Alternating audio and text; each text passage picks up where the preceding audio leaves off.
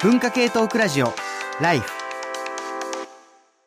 文化系トークラジオライフ今日は2021年11月14日、まあ、明けても11月15日の4時が近づいてきていてですね、まあ、1年半ぶりに、あの、この席に、まあ、実際はね、ちょっとコロナでポジション変わってるんで、まあ、コロナ以前とは違う席なんですけど、実際に久しぶりにこのテーブルに、あの、座って、まあ、何時間かこうやって生放送をやりながらですね、まあ、やったらやれるもんだなと、まあ、思っているところでは、まあ、あるんですけれども、でも、今日はね、皆さんのメールがすごくやっぱりこう、あの充実しているのもそうだし、あのすごくこう大事に読まなきゃなみたいな感じ、まあ、それこそだからあれですよ、あの岸正彦さんの東京の生活史みたいな感じのメールが多いなと思っていて、えー、ラジオネームナポ29歳。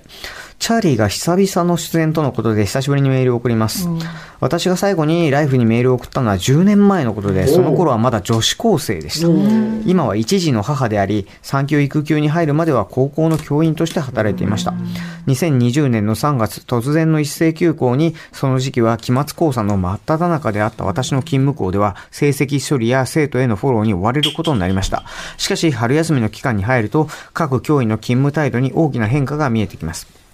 私の勤務校では多くの教員がオンライン授業の必要性を感じていなかったのです。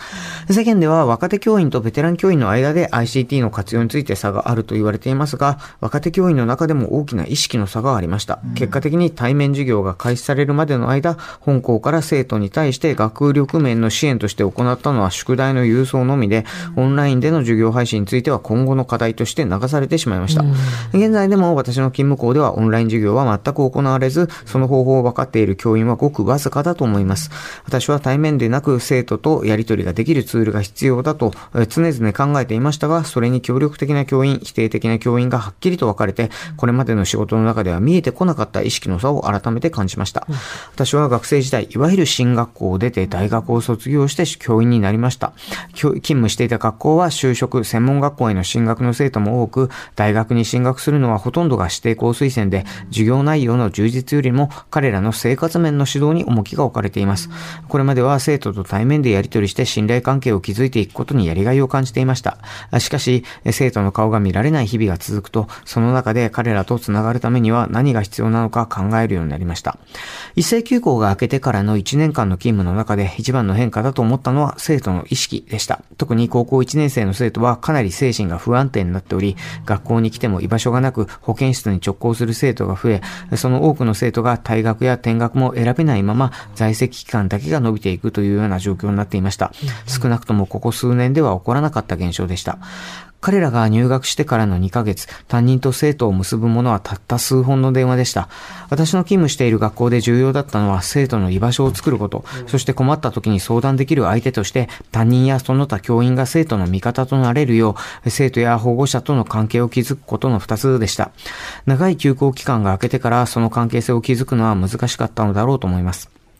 高校での一斉休校に際して問題視されがちなのは授業の進度ですが、学力を重視していない生徒の多い学校では、オンライン授業の環境を作ることももちろんですし、その授業を生徒が受けるように働きかけ、参加させることも大きな課題だと思います。また、部活動やその他の特別活動が行えない中で、生徒と関係を作るためにオープンな場で生徒とやり取りできる環境でのこまめなやり取りが必要になると思いますが、それは教員間での格差がかなり大きくなります。その差を埋められるのかも課題だと考えています。そして何よりオンラインでもこの教員の授業なら聞きたいと生徒が前向きに勉学に取り組むようになるほどの教員の力量が必要です。学力以上に生徒に信頼される教員として授業を行えるのかが進学校以外の学校には特に今後求められると思います。本来ならばこれまでも必要な能力だったとは思いますが、このコロナウイルスの流行によってそれが改めて明らかになったと感じていますというものなんですけれども、あの、もちろん、えー、書いてくださってること、いちいちその通りと、も、うなずくところもあるんですが、あの、メールを読んでいて思ったのが、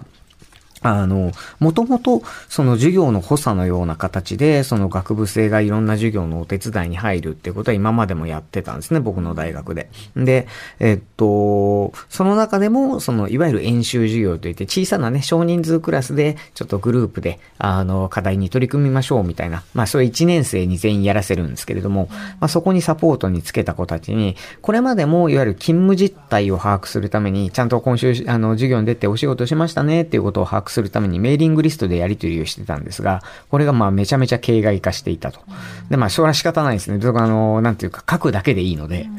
ところが、このコロナ禍になって、まあ、それを Slack に移行して、で、その Slack で、その、まあ、報告のやり取りをするようになって、特に今年、劇的にあの報告が良くなった。具体的にはこのナポさんが書いてるような、もう教育環境をかなりこう、なんて言うんだろうな、総合的に見て、で、生徒に必要なことが何かっていうことを考えて、しかもそれを言語化して大人に報告として毎週出してくるっていう、うん、もう働けるじゃんみたいな感じで、なんか僕あの、こう、それこそ進学塾のなんかこう、チューターのメーリングリストかなんかですかみたいな、まあ感じのレベルになってるんですけど、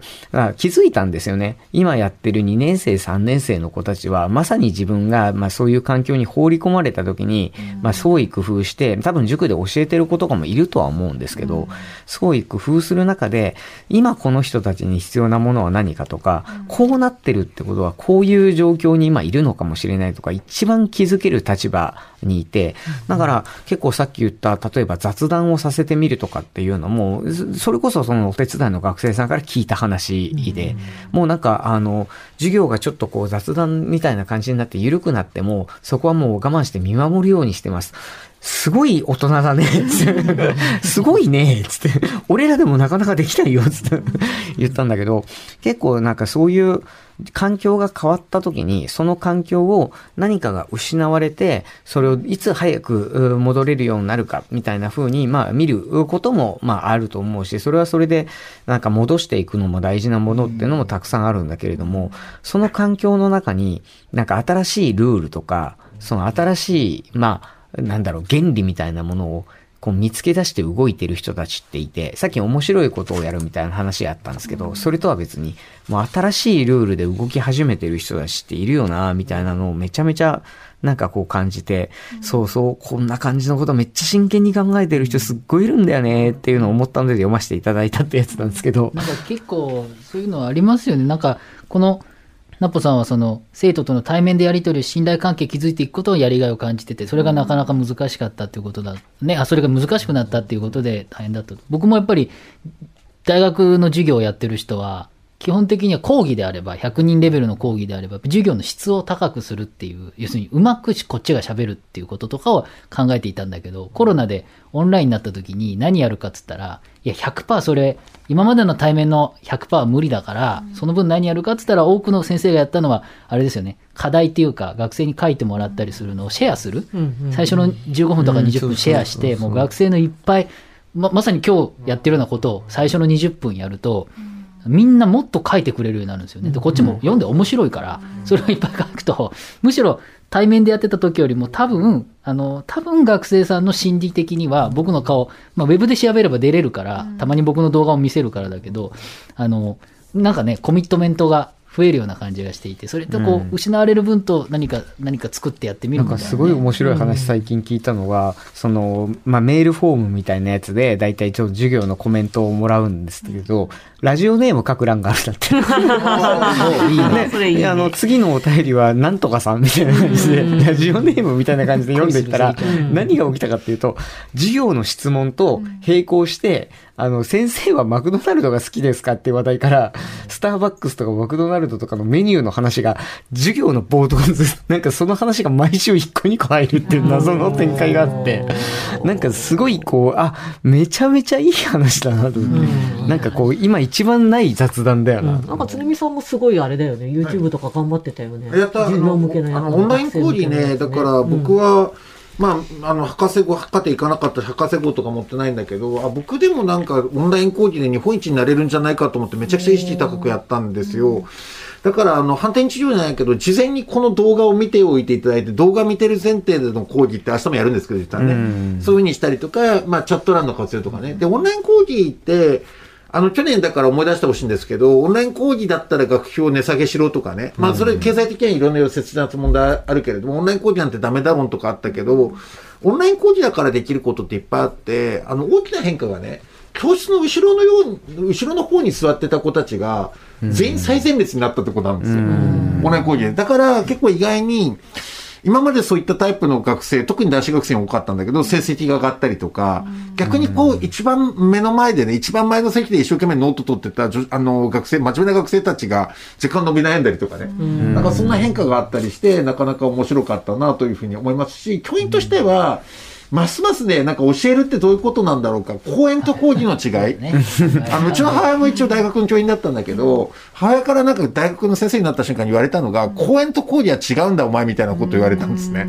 それすごい噛み締めていて、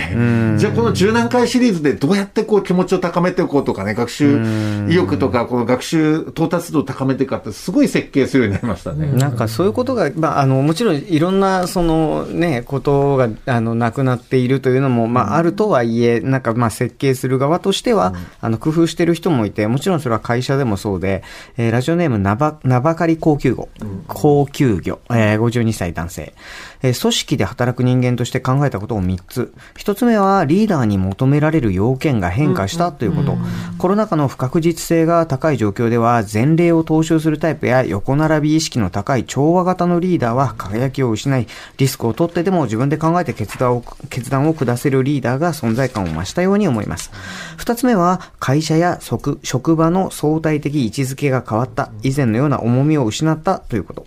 テレワークで拘束時間が減り、物理的にも接触が減った結果、生活が会社に支配されているという感覚は実際かなり希薄になっていると思います。3つ目は人的ネットワークの単線化です。あの、一つの線になるって単線化ですね。えー以前のように、えー職場には上司以外に先輩やアシスタントもいて、隣の部署の同期も俺の仕事を見ていてという環境ではなくなり、えー従業員と会社の接点は唯一オフィシャルな指示命令系統だけという組織もあるようです。こうなってくると働く側は職場を選ぶ際、職場の雰囲気や同僚との人間関係よりも、この組織のリーダーはフェアでまともな意思決定ができる人かという部分をより重視するようになっているはずです。こうした変化に敏感な会社は採用の場面でもうまく立ち回っていると感じますということなんですけど、これは誰に聞くのがいいのかもわからないが、常見さん、なんていうか、まあ、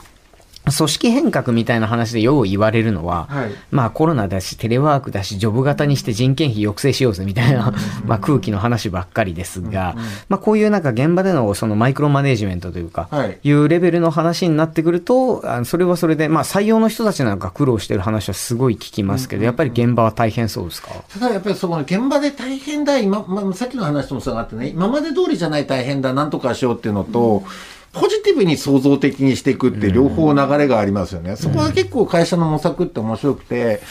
例えば、そうだな、あの、ちょっと採用の話で言うと、キャノンって会社の取り組みが面白くて、簡単に言うと事務系って本当に偏差値高い大学しか取ってなかったんですよ、この20年ぐらい。バブル弾けた後ね。で、あの、ただ、この来年春入社の採用から、学校名不問採用ってやったんですね。はいはい。学校名一切書かないんですよ。で、結果、あの、やれ、あの、定大だ、総計、上智だって以外の学生がだいぶ増えたっていうことで、組織の多様性をもたらそうってやったんですけど、あともう一つ面白いのが、道物産の取り組みが面白くて、簡単に言うとね、コロナ、コロナまでの年、2020年まで10年かけてですね、新しいオフィスビル作ったんですよ。10年かけて構想して、めちゃくちゃね、全員に、あの、実験で社に Bluetooth つけて、どれぐらい動いてんだみたいな実験までやってね。やったんだけど、もうちょうど新しいオフィスビルが出る瞬間に、コロナが襲ってきたわけなんですよ。出社できねそう。なんだけど、その時にものすごい勢いでね、オフィスを作り変えていったんですよ、概念もね。え。はいはいはいはい。でそれで、だから出社した時に、出社した日に最高のパフォーマンス発揮できるように変えててね、面白いのは、あの、ソーシャルネットワーキングをするフロア、で、グループワークをするフロア、で、一人で集中するフロア、さらに DX で人材に助けを求めるフロアってね、フロアのコンセプトも変えて、で、行った時に最高のパフォーマンスにしてね、で、ソーシャルネットワーキングフロアはね、コーヒーメーカーの出る速度まで変えたんですよ。ゆっくり出るようにしたみたいな。なるほど、なるほど。そのことによって、そのコーヒーメーカーの前前にいる時間が増えて、うんコミュニケーションが促される。しかも、あの、縦割りっていう商社の中で同じフロアに A カンパニーと B カンパニーがね、一緒にいるような、両脇にいるみたいなやつ物産だから、そのそれぞれ扱ってる商材みたいなものが違う人たちがうんフロアの中にいると。そうです。で、あとね、なんかこう、マネジメントでもリーダーシップもそうなんだけど、ちゃんといわゆる見てあげてフォローする部分と泳がせる部分が大事でね。やっぱりテレワークを駆使したうまい例で言うと、今営業部長がね、全国アンリアを1時間でやるんですよね。ああ、うんつまり、最ス近会議に関して参加するじゃなくて入るからみたいな、聞いてるからっていうじゃない。そんな感じで全国の営業会にバーってすごい勢いで入ったのける営業部長がいたりとかね。ああ、スーパー営業部長ですね。そういう、あと商談の大事なとこだけ出てくる営業部長とかね。まあそういうのが新しく出てきたのが面白い変化です。まあ、あの、ある意味では、その、本当にその会社の人材を100%使おうという取り組みでもあるけれども、まあ、あの、最後のね、その方の、え最後のその例のように、えーもしかすると、その人材の格差というか、はい。まあ、スーパーサラリーマンがもうあちこちで引きも切らず、まあ、一方で、えーその普通の人にとっては、なかなか仕事の場が伸びず、まあ、我々大学教員に関して言うと、まあ、スーパーオンライン教員に、えー学生が集中し、以下略みたいな。で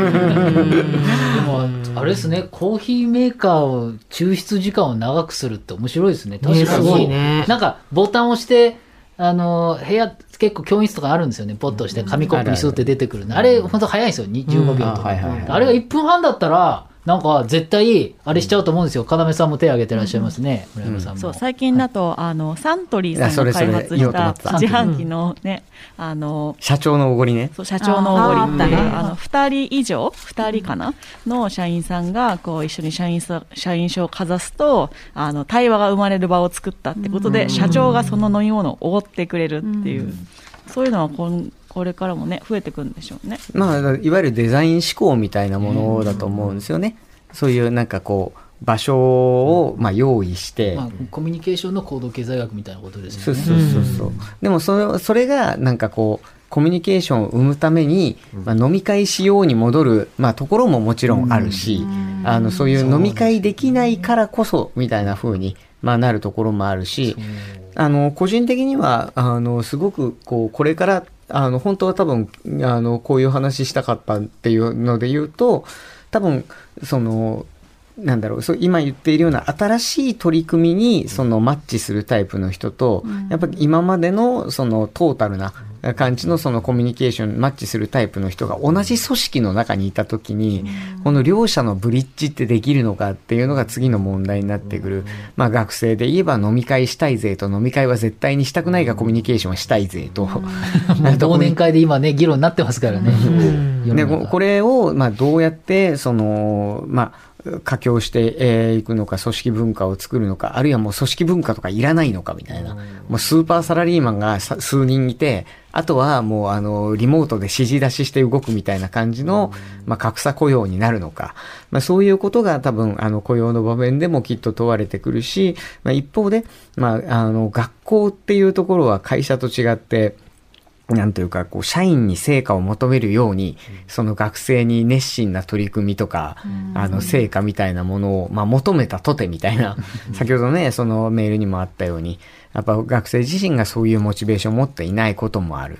うんで、そういう状況の中で、その、果たして大学なら大学っていうところで、あの、場が作れるのか。もっと遡ると、じゃあ、小中高った時に、あの、まあ、例えば、その部活ですよね。あの、